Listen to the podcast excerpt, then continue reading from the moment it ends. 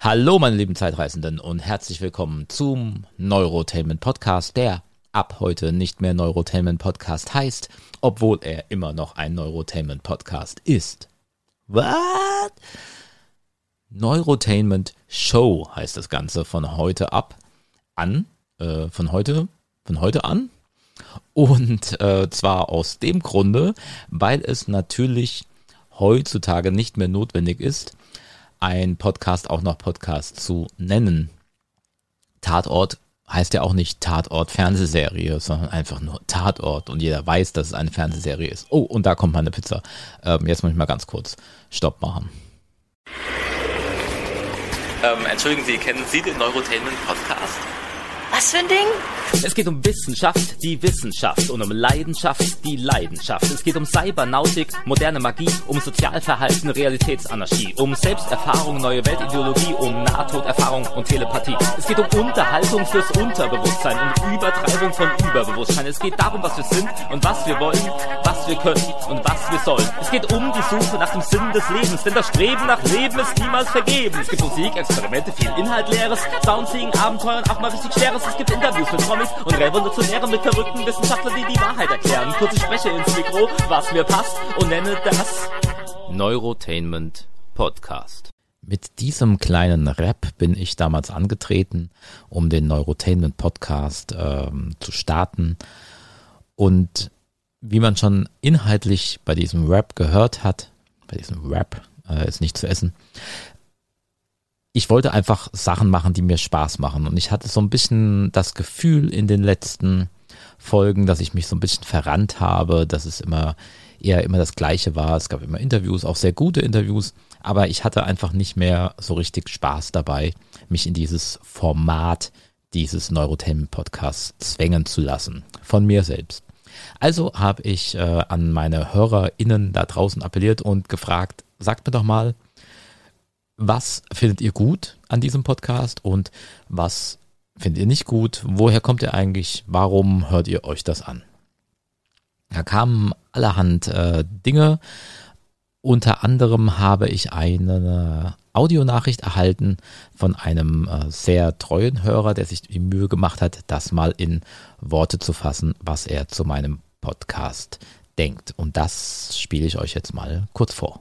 Ich bin der Gordon. Ich finde äh, ehrlich gesagt deine Arbeit ziemlich cool. Ähm, ich habe selber einen Background, dass ich äh, einfach Bock auf Filme habe. Ich mag Science Fiction. Ich habe dich über das Thema Science Fiction, deutscher Science Fiction Podcast war meine Suche. Da bin ich auf dich vor ein, zwei Jahren gestoßen. Du warst äh, relativ neu wieder dabei ähm, äh, äh anzufangen und hast den ganzen alten Sachen hochgeladen. Ich finde es äh, super. Ich finde vor allem dieses, dieses Thema, dass du quasi ein Podcast-Veteran bist, ganz lustig. Und ich mag auch gerade äh, so ein paar Rückblicke, äh, die teilweise überhaupt nicht mein Ding sind, aber einfach diesen, diesen, diesen trashigen Charakter fand ich ziemlich gut. Ähm, ich mag leider, und da muss ich kann ich dir leider gar nicht so wahnsinnig viel helfen, ich mag leider halt genau eben diese Abwechslung. Ich habe selber mal irgendwie für ein Jahr lang irgendwie ein bisschen im Filmbereich gearbeitet, deswegen habe ich so ein paar Einblicke und muss einfach immer wieder schmunzeln und finde es total spannend, diese Hintergründe zu sehen. Ich mag gerade, gerade diese Flexibilität, dieses Vielschichtige, dass es nicht auf ein Thema äh, beschränkt ist. Es gibt mir ein bisschen Horizont. Ähm, ich habe ich kann ich habe nichts ich wirklich mag Horror finde ich total boring ist total nicht mein Ding aber den Einblick in diese Themen mit äh, Kommentaren und Interviews mit Schauspielern aus dem Bereich, ähm, mit, ich fand die Folge mit der, mit der ähm, Tierschutzaktivistin, mit der du zusammengearbeitet hast, toll. Ich fand die, die Folge, das Interview mit dem, mit dem Komponisten äh, äh, äh, super und auch diese, diese, ähm, der Autor, der für, für Amazon arbeitet, super. Also lautet neue Leute, die ich nicht kannte, vorstellen. Ich finde die Aktion ähm, dass sich man sich bei dir melden kann und sich über deinen Kanal quasi verbreiten kann, fand ich super. auch eine schlaue Aktion, weil du natürlich dadurch deine Reichweite erhöhst, finde ich gut gemacht. Ähm, ja, ich mag diese Flexibilität, ich mag die Vielseitigkeit, ich mag die ähm, Nicht-Kategorisierung. Meine persönliche Meinung. Ich verstehe aber, dass du natürlich versuchst, so ein bisschen eine Richtung zu kriegen. Daher, sorry, kann ich dir gar nicht so wahnsinnig viel helfen weil ich genau das gut finde. Genau das nicht einordnbare. Ähm, habe auch durch dich einfach schon ein paar echt spannende Sachen äh, äh, kennengelernt. Ich fand auch gerade äh, äh, für, für Jasmin äh, Wagner eine, das eine tolle Plattform, ähm, paar Dinge mal einfach gerade zu rücken, die über sie entweder nicht bekannt sind oder falsch dargestellt werden. So für mich, der in dieser, ich meine, wir sind eine Bau, ich bin Baujahr 75, also wir sind so eine Kante, wir haben wahrscheinlich einen ähnlichen Background an manchen Stellen. Insofern, äh, für mich war Blümchen halt so ein, oh Gott, nicht meine Mucke, ich bin so ein alter Metal-Fuzzi. Ähm, das ist halt spannend gewesen, sie so reden zu hören. Ähm, und ich wusste das mit der Schauspielerei überhaupt nicht. Super. Finde ich total klasse, fand ich total sympathisch. Ähm, und auch bei anderen Sachen. Ich habe nur wirklich wenige Sachen, die mich, die mir gar nicht gefallen haben, wo ich dann wirklich geskippt bin. So die ganzen Holbein-Sachen kriegst du mich halt nicht mit. Ich habe halt Holbein irgendwann mal abgewählt äh, so nach so ein, zwei, drei Büchern äh, gehörterweise, teilweise meistens sogar von ihm selber gesprochen, war es einfach rum. Also ich, das war dann nicht meins. Ist halt nicht meins. Ich finde es halt einfach alles schlecht geklaut. Es wirkt halt immer so, ah, er hat irgendwie auch jetzt Harry Potter oder irgendwas anderes gelesen und macht halt jetzt auch eine Version davon. Gut. Ja, hat das so seinen Geschmack. Mir ist auch zu blutrünstig manchmal. Ähm, aber trotzdem, super. Ich meine, für dich toll. Super, super Gelegenheit, mit so jemandem zusammenarbeiten zu können. Äh, ist doch, ist doch geil. Also, alles gut. Ähm, ja, so viel von meiner Seite aus. Bleib dran. Ich fände toll, äh, wenn, wenn du da ein bisschen Erfolg hast und das noch ein bisschen weitergeht. Ähm, irgendwann werde ich vielleicht selber auch mal schaffen, meine Befindlichkeit oder meine, meine, meine, mein Respekt vor Kamera, Ton und so weiter zu verlieren und vielleicht selber auch mal irgendwie mich ein bisschen mit Technik auszustatten. Ich träume ja von einer Hörspiel, Hörbuch. Ich bin alter Hörspiel-Freak und Hörbuch-Fan. Deswegen mag ich Podcasts auch so gerne. Jo, äh, laber, laber, laber. Hab jetzt einfach mal alles so runtergeblabbelt, was mir so in den Kopf gekommen ist. Vielleicht kannst du ja ein bisschen was damit anfangen. Ähm, mach auf jeden Fall weiter, freut mich. Vielen Dank für dein Engagement. Ich finde es super und ich freue mich wirklich ernsthaft, wenn der Film rauskommt. Ich will ihn endlich sehen. Ich will ihn wirklich endlich sehen. Habe jetzt genug davon gehört. Jetzt muss er endlich dann mal in die Kinos. Corona ist bald rum. Wir stehen alle irgendwie Schlange an der Impfe. Äh, es wird, es wird. Wirklich. Und alles Gute dafür. Auch für deine anderen Projekte. Bye bye. Ja, lieber Gordon, vielen, vielen, vielen Dank für diese äh, sehr positive Nachricht, für dieses sehr gute Feedback. Ähm, ihr merkt natürlich direkt, weshalb ich äh, diese Audionachricht äh, beinahe in voller Länge abgespielt habe. Sowas hört man natürlich sehr gern. Und es passt natürlich auch einfach genau rein in das, was ich halt gerade überlegt habe. Genau, wie formatiere ich dieses Format, diesen Neurotainment Podcast oder wie formatiere ich ihn eben nicht? und was mache ich, damit ich einfach auch weiterhin Spaß habe. Und gerade dieser Mix, der ist es eigentlich auch. Ähm, und ja, mein Film kommt auch irgendwann noch raus in irgendeiner Form. Ähm, da erzähle ich dann allerdings auch hier nichts mehr. Das ist eine Überlegung. Ähm, ich möchte nicht mehr ganz so aktuell sein in diesem Podcast. Der soll einfach auch Spaß machen. Ähm, auch Monate später noch zu hören. Also so ganz aktuelle Sachen finde ich dann immer uncool. Dann hört es jemand drei Monate später und dann ist es vorbei. Also das würde es hier zum Beispiel nicht mehr geben. Dafür gibt es dann äh, meinen Newsletter. Also wer sich wirklich dafür interessiert, was ich so alles mache außerhalb dieses Podcasts, der kann sich meinen Newsletter holen. Den gibt es auch nur einmal im Monat, tut also gar nicht so weh. Ähm, kostet auch nichts, gibt es auf simon.vision. So, jetzt habe ich äh, hier auch nochmal ein bisschen was gepitcht. Und genau darum soll es jetzt auch als nächstes gehen, während ich nämlich gerade überlegt habe, wie mache ich diesen Podcast und wie mache ich ihn locker und frei, sehe ich plötzlich ähm, etwas, was mich zu meinem ersten Interviewgast inspiriert hat und mehr will ich gar nicht verraten. Los geht's. Mein erster Gast in der Neurotainment Show ist ein ganz besonderer und zwar aus zwei Gründen. Grund eins: er ist eben der erste Gast und das allein ist ja schon was Besonderes.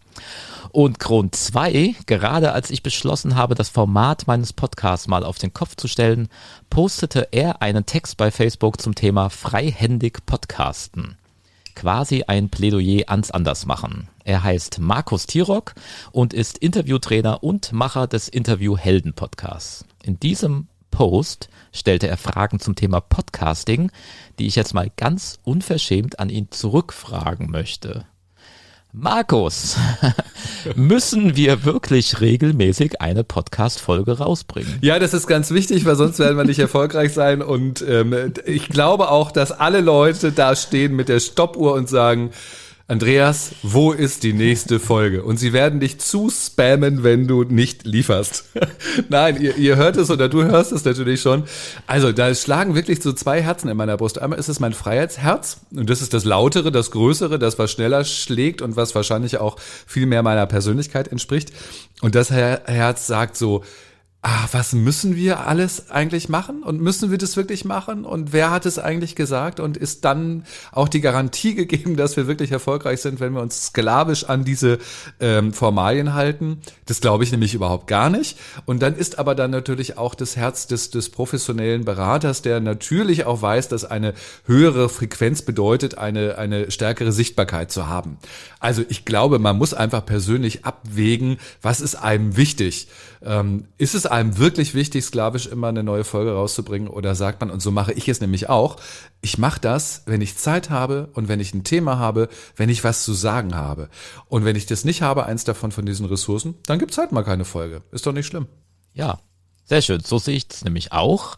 Das ist ja auch der Grund, ich will mich ja eigentlich nur von dir bestätigen lassen hier in diesem Gespräch. Kriegst alle Bestätigung der Welt dafür, wirklich. Und sich auch vor anderen Sachen so frei zu machen. Weißt du, es gibt so viele Sachen, auch gerade im Podcasting, was wir alles machen müssen. Wir müssen einen Teaser davor machen und wir müssen ähm, einen Call to Action haben und der darf auch nur einmal sein und so weiter. Da sind bestimmt viele schlaue Dinge, ähm, die auch richtig sind. Aber dieses, wenn jemand sagt, wir müssen, dann zucke ich sofort zusammen und sage, da denke ich jetzt mal ganz kurz drüber nach, von wem kommt das, was hat das für Auswirkungen, trifft das auf mich auch wirklich zu? Ich finde, das ist nämlich nochmal wichtig, dass man das Ganze individueller sieht und äh, überlegt, ob man ähm, damit selber wirklich mitgehen kann und wenn nicht, muss man halt einen anderen Weg gehen, so wie du das jetzt machst, sich frei zu machen von von ähm, von Formatvorlagen und zu sagen, ich gehe den Weg jetzt einfach ähm, ganz frei und guck mal, was passiert. Finde ich super. Eine weitere Frage, die du jetzt gerade schon so ein bisschen vorweggenommen hast, weil du Call to Action gesagt hast.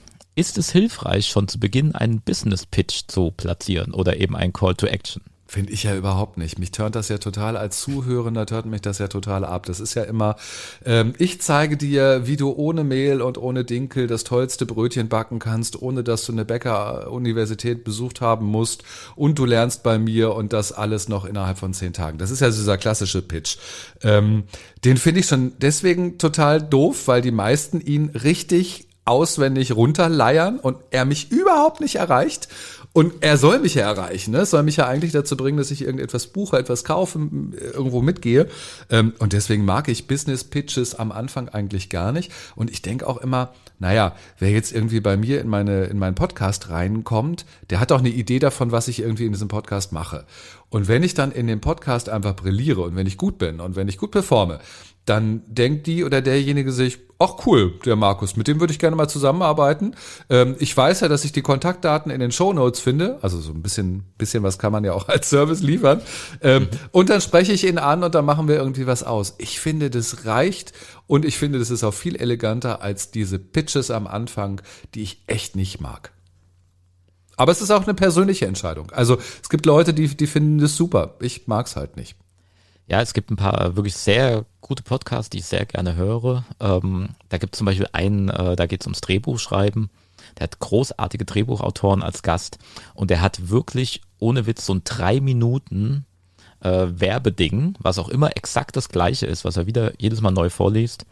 Und das bringt er dreimal in seiner Sendung. Am Anfang drei Minuten, in der Mitte drei Minuten und am Ende nochmal drei Minuten. Alter, über sich das selbst? Ist, ja, also über das Magazin, was er versucht, auf, bei dieser Gelegenheit zu verkaufen. Wow. Ähm, und das ist schon hart. Also das geht dann 90 Minuten so eine Sendung, also da ist dann immer 30 Minuten auch Material dazwischen.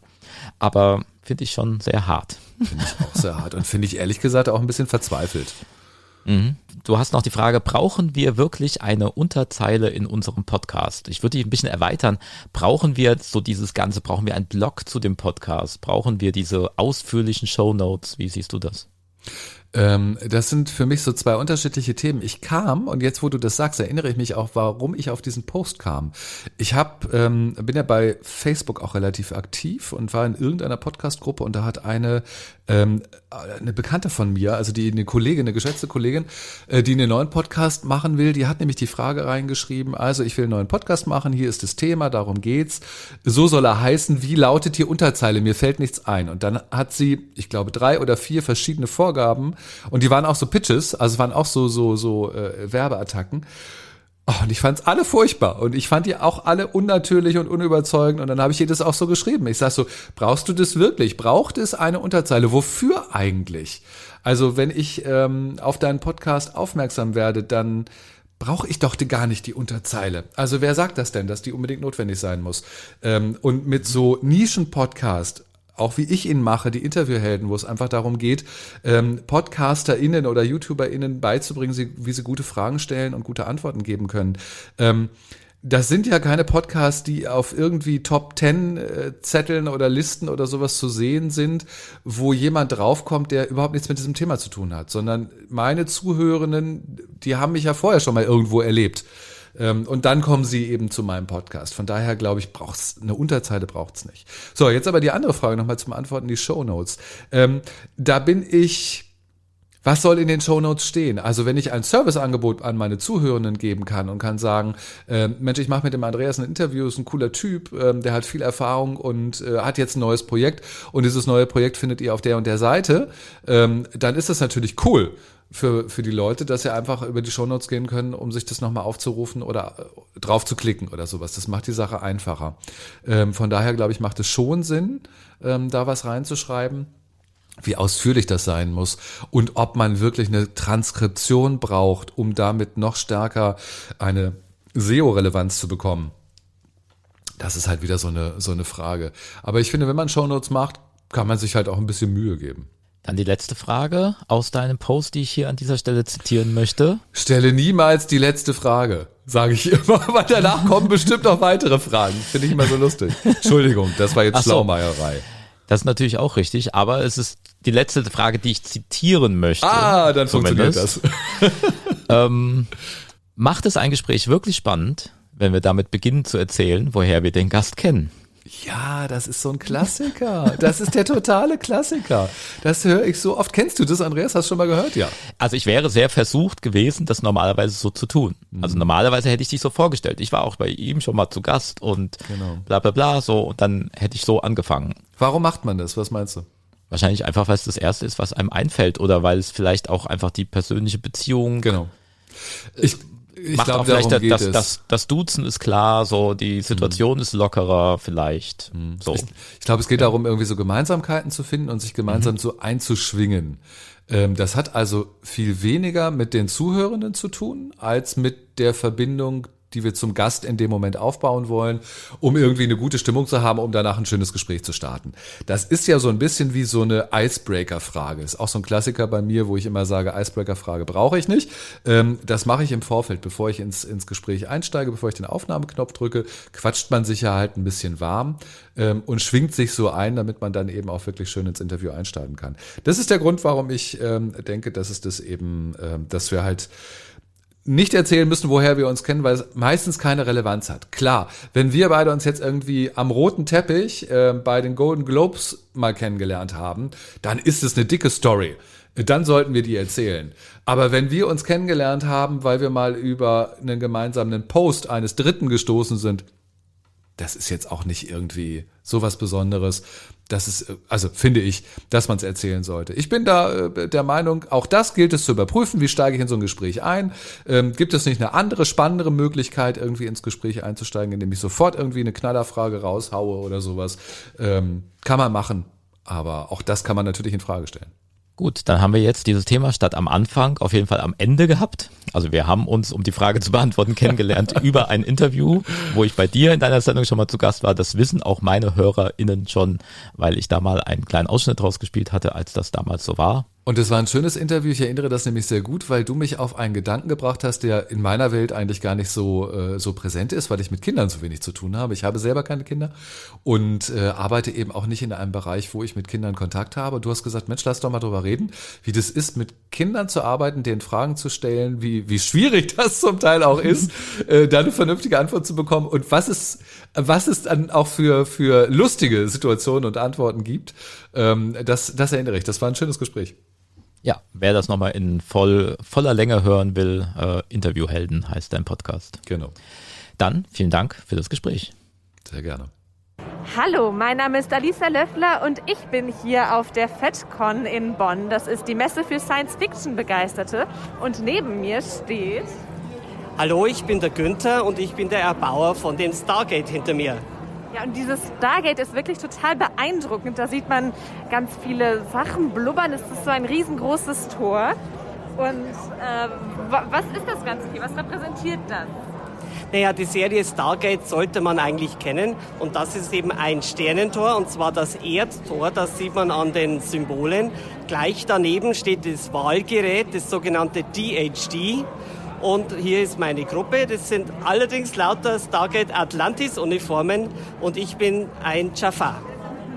Und dieses Kostüm sieht wirklich total aufwendig aus. Also so ein Kettenhemd sehe ich da und äh, eine ganz tolle Lanze, die sogar größer ist als du. Hast du das alles selber gemacht oder wie, wie kommt das? Ja, also ich mache grundsätzlich alles selber. Ich benutze auch keine 3D-Druck oder CNC. Ich, ich, liebe das Handwerk und möchte alles mit der Hand erschaffen. Und wie das Kostüm und das Gate, das ist wirklich alles selbst gemacht. Das war ja bestimmt total viel Aufwand. Wie lange hast du denn dafür so gebraucht, das alles auf die Beine zu stellen, das alles zu, zu machen? Also an dem Gate arbeite ich seit etwas mehr als zwei Jahren. Ich bin noch nicht fertig, das wird immer mehr und immer mehr. Es ist so ein Endlosprojekt, aber ich habe Spaß dabei. Ne? Und das Kostüm, das ja, habe ich ungefähr ein halbes Jahr gebraucht sieht echt mega aus. Also Leute, es ist echt richtig spannend hier. Hier sind auch einige Leute, die bestimmt gleich noch Fotos mit euch machen. Das werden wir jetzt auch mal gleich machen. Und dann könnt ihr mal auf Social Media reinschauen, was wir da Neues posten. Ja, ihr habt es also gerade gehört. Auch das ist eine Neuerung in der Neurotainment Show. Ich möchte hier in Zukunft nicht mehr immer alleine nur derjenige sein, der sich hier um Kopf und Kragen redet, sondern ich möchte auch andere Stimmen mal ähm, zu Wort kommen lassen. Das eben war die Alissa, die äh, so nett war, in Vertretung von mir zur FedCon zu gehen. Ähm, FedCon, wer das nicht weiß, ähm, könnt ihr ja mal googeln. FedCon, also F-E-D-C-O-N.de ist die Webseite. Das ist die größte deutsche Science-Fiction-Messe, würde ich sagen. Also es ist ein Science-Fiction-Event, wo sich Fans treffen, ähm, die sich dort auch teilweise verkleiden.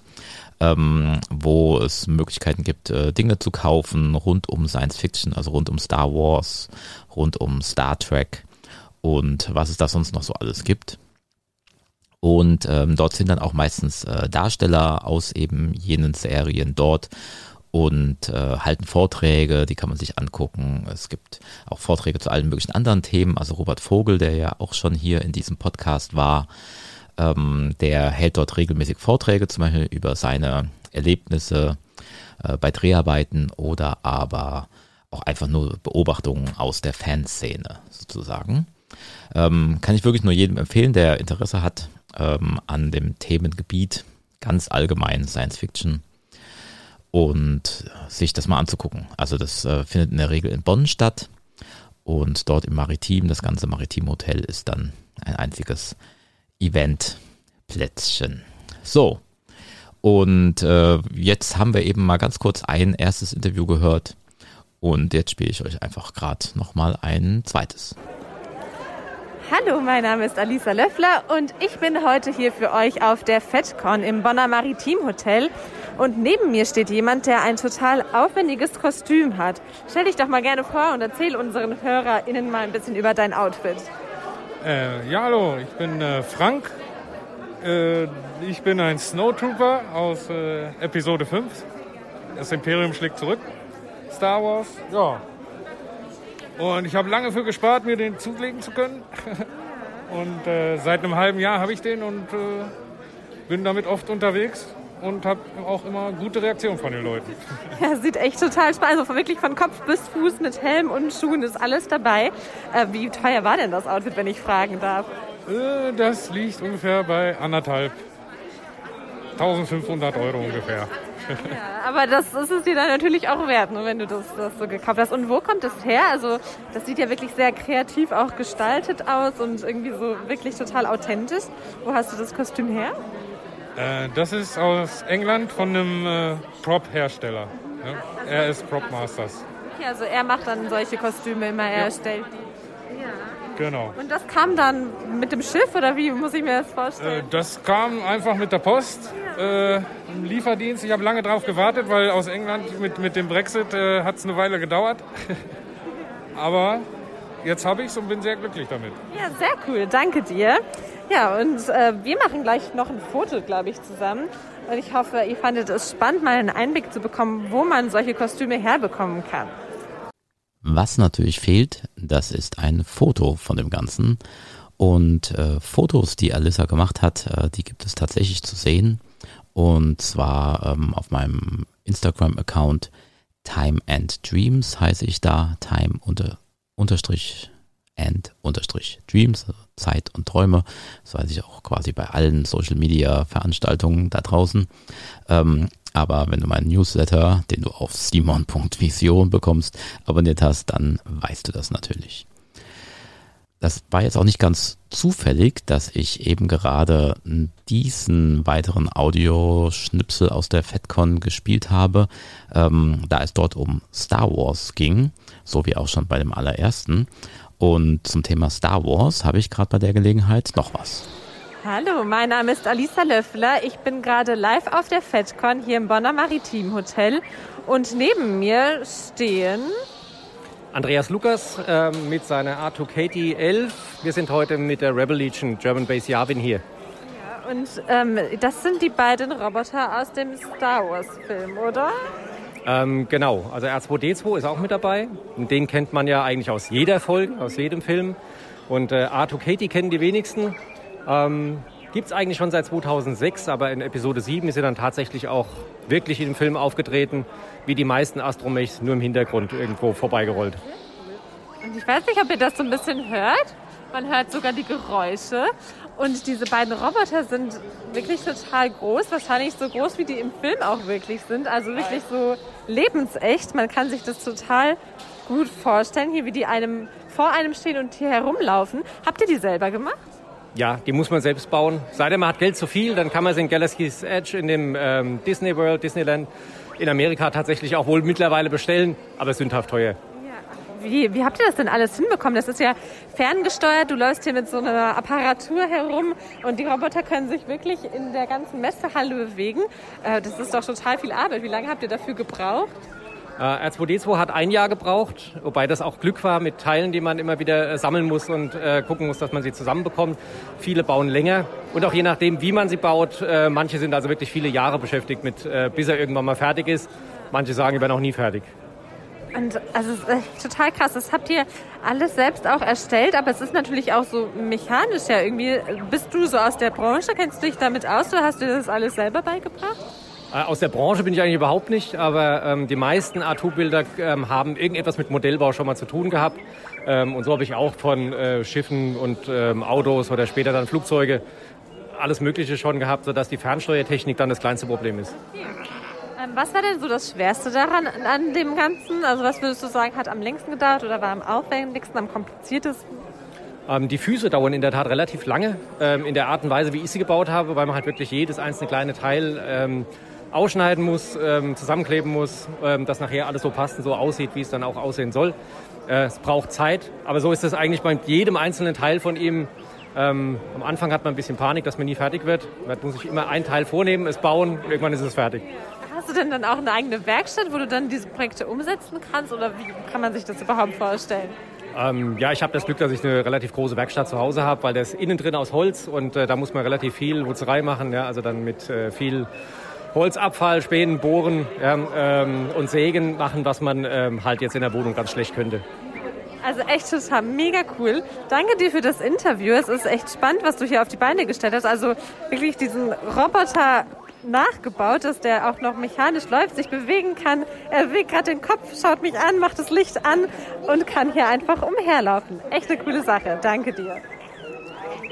Eine weitere Begegnung von Alyssa und ein paar Star Wars Fans möchte ich euch nachher auch noch einmal vorspielen. Aber jetzt habe ich erstmal ein Experiment vor. Also das ist tatsächlich jetzt ein Experiment, weil es ist auch ein Experiment für mich. Ähm, ich möchte euch etwas vorlesen. So, das klingt jetzt schon mal mega langweilig. Ähm, und zwar ähm, habe ich nämlich, ähm, das wurde auch schon mal in einer Podcast-Folge hier erwähnt, mal ganz kurz äh, Psychologie studiert und äh, habe dort eine Arbeit geschrieben und zwar ähm, über die Wirkung von Fernsehen auf Kinder und deren Entwicklung. Also ich war, muss man sagen, insgesamt kein sehr fleißiger Student und habe das dann ja auch frühzeitig alles wieder abgebrochen. Aber hier steht auch auf diesem Dokument, was ich hier in der Hand halte, Seminarleiter Dr. Jan Seeberg bei sozioemotionale Entwicklung, so hieß das Fach damals. Ähm, und da hatte ich die Aufgabe bekommen, etwas über die Wirkung von Fernsehen auf Kinder und deren Entwicklung zu schreiben. So. Das ist natürlich super, äh, weil das ist ja auch tatsächlich irgendwie mein Thema. Ich habe ja auch danach ganz viel Kinderfernsehen gemacht. Und ähm, das Ganze ist äh, schon wirklich deutlich ein paar Jahre alt. Ähm, also hier steht was von 98 ähm, habe ich das wohl geschrieben.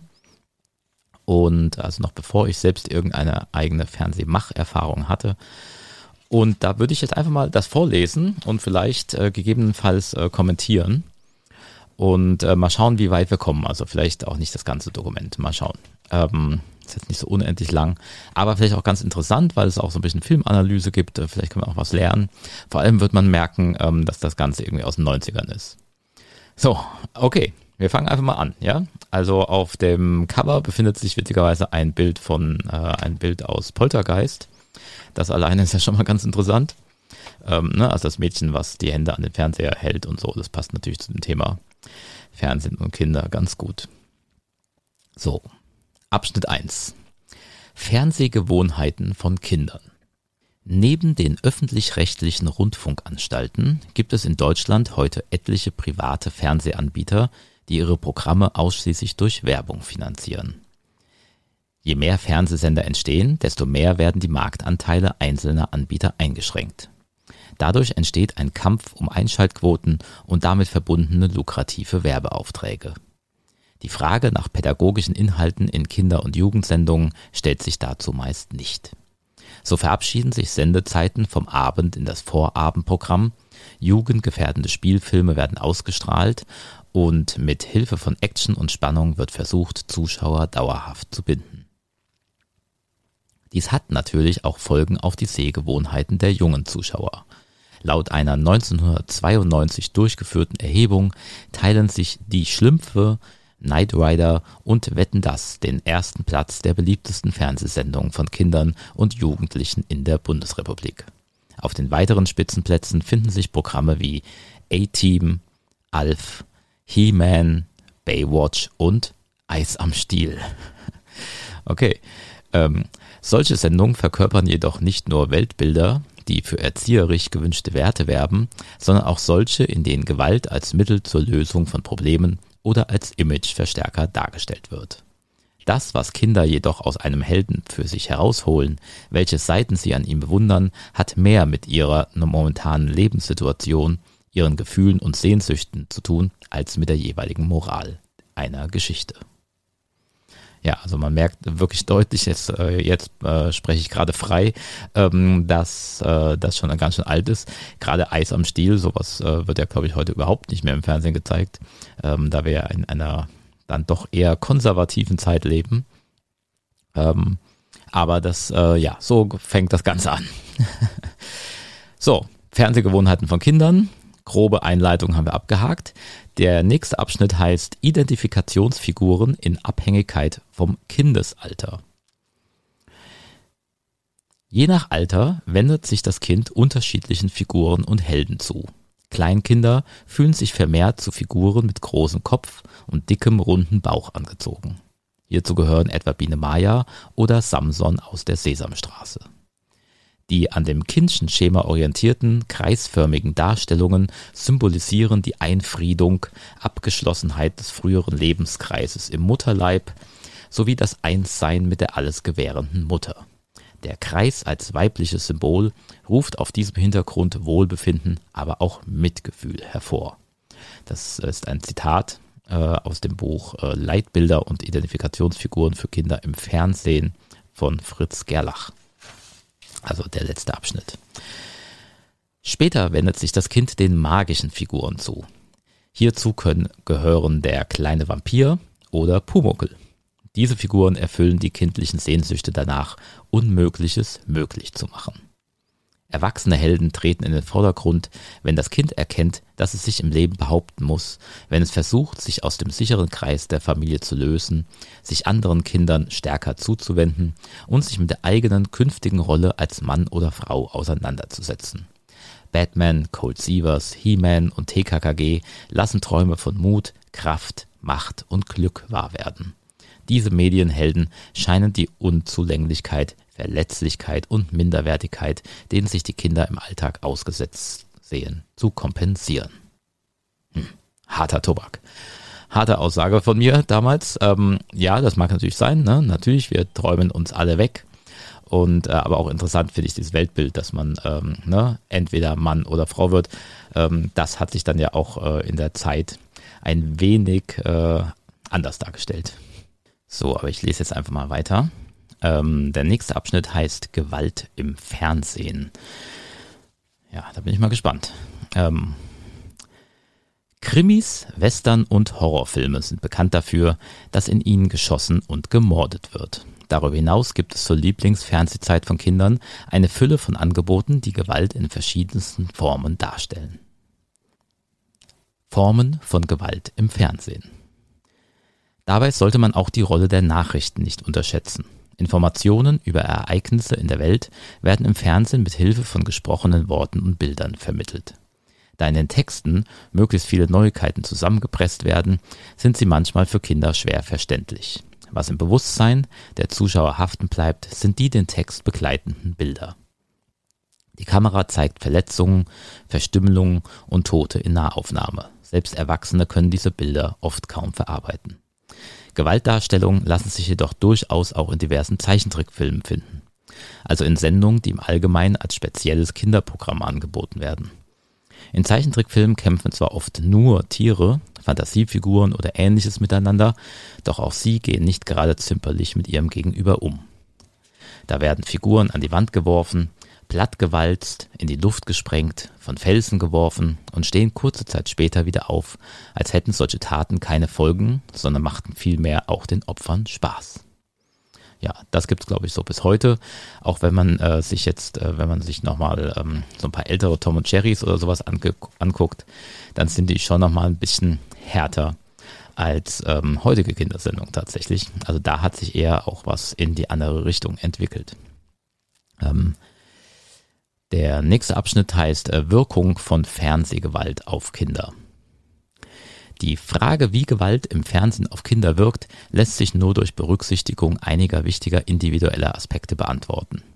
Hierbei handelt es sich um die Persönlichkeit des Zuschauers, die Situation, in der ferngesehen wird und um die Art der jeweiligen Gewaltdarstellung. Je nach Zusammenspiel dieser Elemente können unterschiedliche Wirkungen auftreten. In manchen Fernsehsendungen wird die Gewalt so realitätsnah dargestellt, dass der Zuschauer Angst vor ähnlichen Situationen und Erfahrungen bekommt. Dies gilt je nach Alter der Zuschauer für Überfälle in einer Tiefgarage, ebenso wie für das Erscheinen eines Werwolfes. Es gibt jedoch auch die Vermutung, dass das häufige Anschauen von Gewalt abstumpfend wirkt. Da kaum Schmerz und Leid gezeigt werden, entsteht beim Zuschauer der Eindruck, diese Handlungsweisen hätten keine Folgen oder wären doch gar nicht so schlimm. Eine andere mögliche Folge wäre die Nachahmung. Es gibt unterschiedliche Motive, warum Fernseherlebnisse nachgeahmt werden. Sie setzen nicht immer eine bewusste Gewaltbereitschaft voraus. So probieren Kinder zum Teil in der Wirklichkeit aus, was sie in einer Fernsehsendung nicht verstanden haben. Oft sind sie selbst auch am meisten betroffen, wenn ein anderes Kind weint oder blutet. Kinder und Jugendliche stellen sich aus allen ihren Erfahrungen ein Weltbild zusammen. Das Vorbild der Eltern oder anderer Erwachsener, Erlebnisse auf dem Schulhof und Fernsehhelden tragen dazu bei. Der Psychologe Bruno Bettelheim dazu. Viele Kinder genießen aggressive Fantasien nicht nur, sie brauchen sie auch. Sie brauchen Stoff für aggressive und auf Vergeltung ausgerichtete Tagträume, in denen sie ihre feindseligen Gefühle stellvertretend ausleben können, ohne ihre nächsten Angehörigen zu verletzen.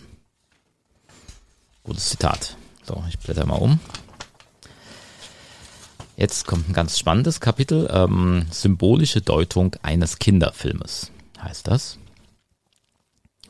Was sind die Zeichen, Symbole und Handlungen, die bei Kindern sowohl Faszination als auch Gefühle von Trauer, Schmerz und Angst hervorrufen?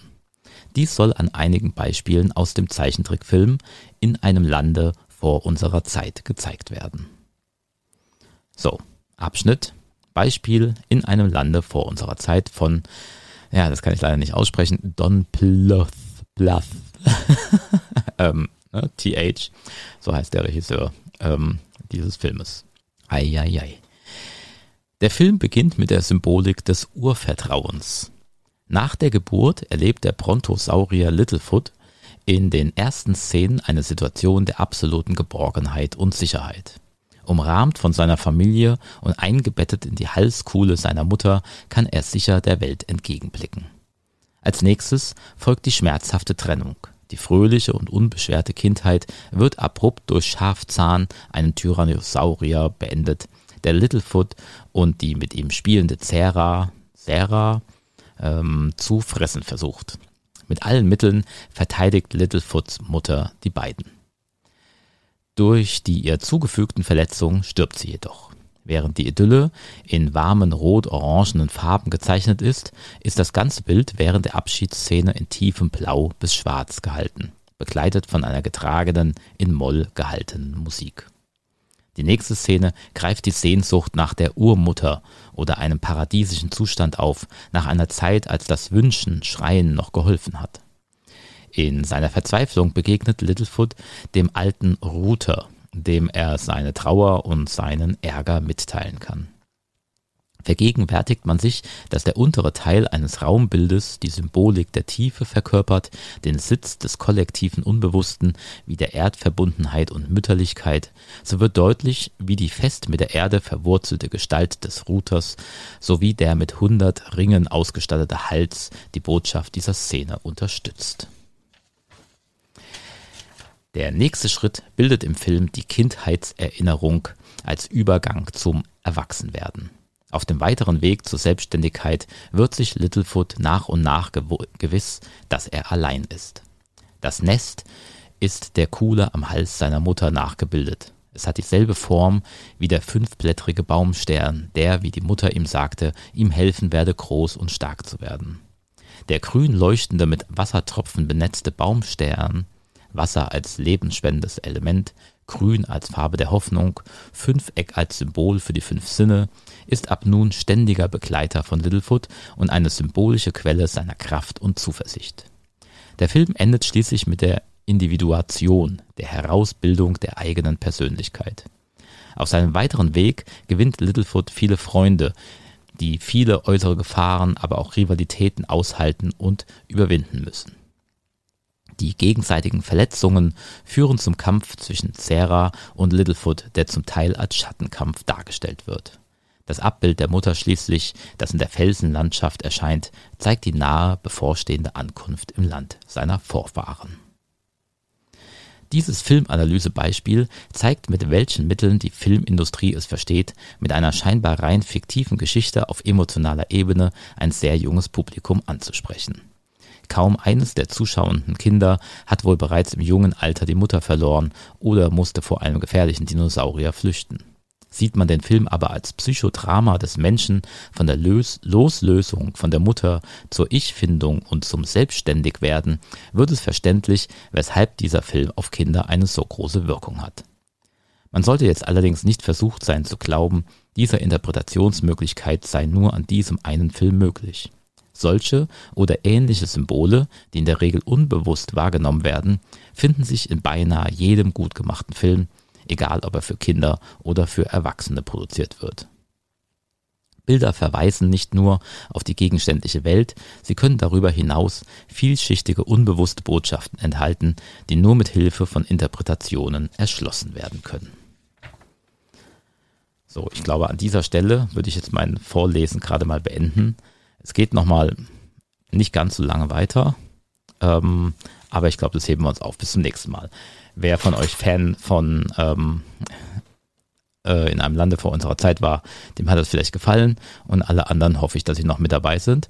Und ich spiele jetzt einfach mal, äh, damit mal wieder eine andere Stimme hier zu hören ist, einen weiteren Ausschnitt von Alyssa auf der FedCon.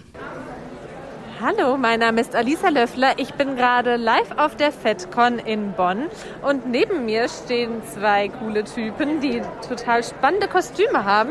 Ihr könnt mir da gerne mal ein bisschen zu erzählen. Was habt ihr denn da gerade an? Also neben mir steht ein Teilpilot aus dem Film A New Hope, Star Wars.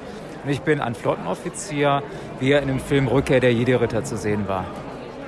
Ähm, und die Kostüme sind, sind, echt so ziemlich aufwendig. Also du hast so eine Uniform an in grün mit dicken Stiefeln und einem Gürtel. Und du bist wirklich so hier mit dem schwarzen Helm und alles. Ich habe dein Gesicht noch gar nicht gesehen. Habt ihr die Kostüme selber gemacht? Wie ist das? Habt ihr die bestellt? Äh, das ist unterschiedlich. Also zum Teil werden die selbst gemacht, zum Teil ähm, lassen wir die anfertigen. Das ist also völlig unterschiedlich. Ja. Und wie ist das jetzt gerade konkret bei dem, was ihr anhabt? Also bei dem, was ich jetzt anhabe, das ist ähm, von der Schneiderin gefertigt. Und äh, die Stiefel sind aus alten NVA-Beständen. Also von der DDR-Volksarmee. Ja, wie, wie, ist das bei deinem Partner hier? Kannst du vielleicht auch, genau, nimmst du mal die Maske ab? Super, jetzt sehe ich auch mal, wer unter der Maske steht. Den größten Teil selber zusammengebaut. Das ist ein Bauset gewesen und dann noch verfeinert und angepasst. Ja, total, total spannend. Und kann man sich denn, also könnt ihr so ungefähr sagen, wie viel das auch kostet, so ein Kostüm zu erstellen oder das anfertigen zu lassen, je nachdem? Zu viel. Zu viel. Was ist deine Meinung? Das ist auch wieder sehr unterschiedlich. Also es gibt da Kostüme, da ist man schon mit 400 Euro dabei. Es gibt aber auch Kostüme, die gehen rauf bis 6.000, 7.000 Euro.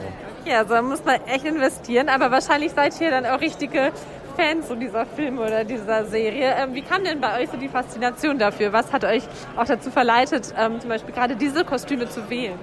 Äh, bei mir war es mein Vater, der da hinten steht. Ähm, durch ihn habe ich die Filme dann kennengelernt und äh, auch ein sehr großer Fan dadurch geworden. Sehr cool. Also ist das bei euch so ein bisschen so eine Familientradition sozusagen? Ein bisschen, ja. Und wie ist das bei dir? Ja, das ist auch mein Hobby mein liebstes Hobby sozusagen. Bei mir ist das gekommen, ich habe als Neunjähriger ein Bild von Jabba the Hutt gesehen aus dem Film Rückkehr der Jedi-Ritter. Und das fand ich so faszinierend, dass ich meine Mutter bekniet habe. Geh doch bitte mit mir, Mama, geh doch bitte mit mir in den Film. Ich fand den Film dann so faszinierend, dass er mich im Grunde für, für das ganze Leben geprägt hat. Und es ist eine tolle Sache, jetzt in die Rollen der Lieblingscharaktere hineinschlüpfen zu können cool. Danke euch für das Interview. Also ich finde auch, es sieht echt authentisch aus, was ihr da anhabt. Ja, ja, sehr cool. Ich danke euch. So, jetzt mal ganz ehrlich, hattet ihr auch das Gefühl, dass die Alyssa Star Wars noch nie gesehen hat? ähm, ich bin mir nicht ganz sicher, ähm, aber äh, ich werde mal gucken, ob wir das herausfinden können bis zur nächsten äh, Neurotainment Show. Ich habe mich jetzt ein bisschen erholt und ich wäre bereit, jetzt einfach äh, weiter vorzulesen. Und zwar geht es jetzt um das Kapitel Fähigkeit zum Fernsehverständnis. Die Zeitschrift Child Development schrieb über ein Experiment, welches zeigte, wie unreflektiert Kinder in der Regel Filme aufnehmen. Den Kindern wurden dort kleine Filme gezeigt, die sie dann nacherzählen sollten. Und zwar so genau, dass ein anderer, der den Film nicht gesehen hat, sich ein Bild davon machen kann. Den Kindern des Vorschulbereiches und den bis zum zweiten Schuljahr gelang es nur, zufällige einzelne Punkte aneinander zu reihen, wenig geordnet und sehr wenig zusammenhängend. Bettelheim folgerte daraus, je jünger das Kind ist, desto weniger reagiert es auf den eigentlichen Programminhalt. Es reagiert darauf von innen heraus. Tatsächlich ist es so, dass Kinder den Umgang mit dem Medium Fernsehen erst lernen müssen. Die Medien, die zu Hause in Gebrauch sind, formen das Gehirn der Kinder. Man geht davon aus, dass Kinder grundsätzlich erst ab etwa sieben Jahren in der Lage sind, Fernsehsendungen für Erwachsene wie Erwachsene zu sehen. Und dies auch in der Regel nur dann, wenn sie mit dem jeweiligen Genre, wie zum Beispiel Western oder Krimis, vertraut sind. Mit zwei Jahren können Kinder schon ganze Bilder erkennen, mit sechs Jahren können sie komplexe Bilder analysieren, Wichtiges von Nebensächlichem trennen, kompliziertere Bildfolgen erfassen und das Geschehene von der eigenen Fantasie unterscheiden. Drei- bis fünfjährige Kinder betrachten einzelne Szenen als voneinander unabhängige Einheiten. Sie konzentrieren sich in der Regel nicht auf die Gesamtheit einer Filmhandlung, sondern auf einzelne Szenen, die sie emotional ansprechen. Also dazu möchte ich kurz anmerken, dass das natürlich teilweise auch bei Erwachsenen nicht unbedingt so ist, dass mehr als nur die Bilder wahrgenommen werden. Aber das ist jetzt nur so kleine äh, Anmerkung von mir. Ähm, der nächste Abschnitt heißt der Code des Mediums Film. Für das Verständnis von Filmen und Fernsehsendungen ist entscheidend, ob wir den symbolischen Code des Mediums kennen. Wie beim Lesen lernen ist es genauso wichtig, die Symbole des Films oder des Fernsehens zu entschlüsseln und das zu lernen. Filmlesefähigkeit ist genauso anspruchsvoll wie die Fähigkeit des Lesens von Texten. Die visuellen Elemente werden durch verschiedene Techniken geschaffen. Schnitt, Montage, Überblendung, Naheinstellung, totale Perspektive, Aufteilen des Bildschirms in verschiedene Einzelbilder, die sogenannte Splitscreen und akustische Stilmittel. Die subjektive Kamera vermittelt dem Zuschauer das Gefühl, dass er das Gleiche sieht wie die handelnde Person auf dem Bildschirm. Ein Kommentar oder eine erzählende Handlung deutet immer auf eine distanzierte Sicht hin, einen körperlichen oder psychologischen Abstand. Diese symbolischen Bedeutungen machen den Code aus. Wer den Code nicht beherrscht, versteht den Film nicht oder sieht einen anderen Film.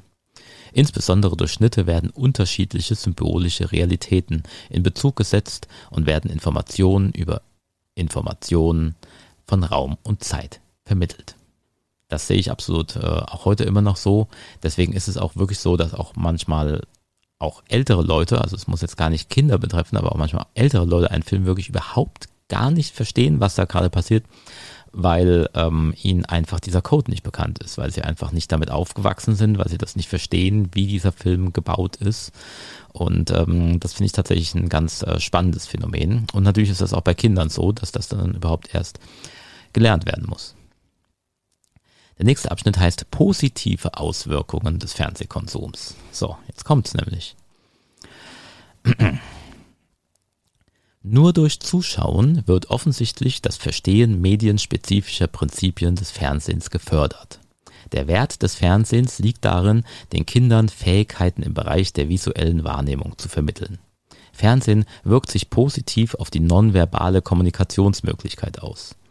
Die Schäden, die elektronische Medien anrichten können, hängen nicht mit den Medien zusammen, sondern mit der Art und Weise, wie sie und wofür sie benutzt werden. Das Fernsehen und die neuen elektronischen Medien können eine große Lern- und Entwicklungshilfe sein. Fernsehen und Film unterscheidet sich vor allem durch die visuelle Bewegung von den älteren Medien. Beim Lernen hilft Kindern Bewegung, daher ist das Fernsehen gut an die geistigen Fähigkeiten des Kindes angepasst. Kinder aus Grundschulklassen können sich eher an die Handlung einer Geschichte erinnern, wenn sie durch Fernsehen vermittelt wurde. Die Bilderbuchversion veranschaulicht implizit, die Fernsehversion macht sie explizit. Das Aufwachsen mit dem Medium Fernsehen fördert weiterhin die parallele Verarbeitung von Informationen. Während Texte und Radiosendungen nur ein Thema behandeln können, sind Film und Fernsehen in der Lage, viele Dinge gleichzeitig wiederzugeben. Sprache verlangt serielles Verarbeiten, eins nach dem anderen. Komplexe Bilder lösen parallele Verarbeitungsprozesse aus. Fernseherfahrene adaptieren den Fortlauf der Filmentwicklung und erarbeiten sich dabei Fähigkeiten, die auch im Alltag nutzbar zu machen sind. Man sollte meiner Meinung nach auch nicht versucht sein, das Fernsehen zu verteufeln, da es die Kinder überfordern könnte. Eine Reizüberflutung gibt es nur bei untrainierten Gehirnen, die eine Flut an Informationen nicht schnell genug verarbeiten können. Kinder lernen dies jedoch ziemlich schnell. Dieser Meinung war auch der Psychologe Dr. Timothy Leary, mit dessen Zitat ich nun schließen möchte. Unsere Kinder, die Babyboomer, wurden zur ersten Generation von Elektronikkonsumenten. Bevor sie zehn Jahre alt waren, verarbeiteten ihre Gehirne mehr Realitäten pro Tag, als ihre Großeltern pro Jahr erlebt hatten. So. Und damit endet meine Arbeit, die Wirkung von Fernsehen auf Kinder und deren Entwicklung. Man müsste das natürlich jetzt auch mal in einem aktuellen äh, Kontext sehen, da ich die ganze Zeit von Fernsehen als quasi das neue Medium rede. Ähm, da zu dem Zeitpunkt natürlich das Internet äh, noch nicht in dieser Form vorhanden war und vor allem auch äh, so aktuelle Medien wie äh, TikTok und Co. Logischerweise keine Erwähnung finden. Ja, irgendwie ganz interessant, fand ich zumindest. Auch mal interessant zu lesen, was für ein Quatsch ich da eigentlich damals ähm, geschrieben habe. Und äh, auch sehr wichtig, dass ich zum Schluss noch Dr. Timothy Leary reingebracht habe, ähm, den ich sehr gerne mag. So. Und damit will ich jetzt eigentlich diese Folge der Neurotainment Show einfach mal abschließen. Ich hoffe, es war jetzt nicht zu äh, theoretisch, vor allem im letzten Teil. Und beenden wir das Ganze doch mit ein bisschen Musik. Und zwar hören wir jetzt den Song Calvin Harris von Josh Pan. Also wirklich so rum. Der Song heißt Calvin Harris und ist von Josh Pan. Und wir hören uns hoffentlich in der nächsten Neurotainment Show mit vollkommen neuen Themen. Und bis dahin, die Zukunft ist frei.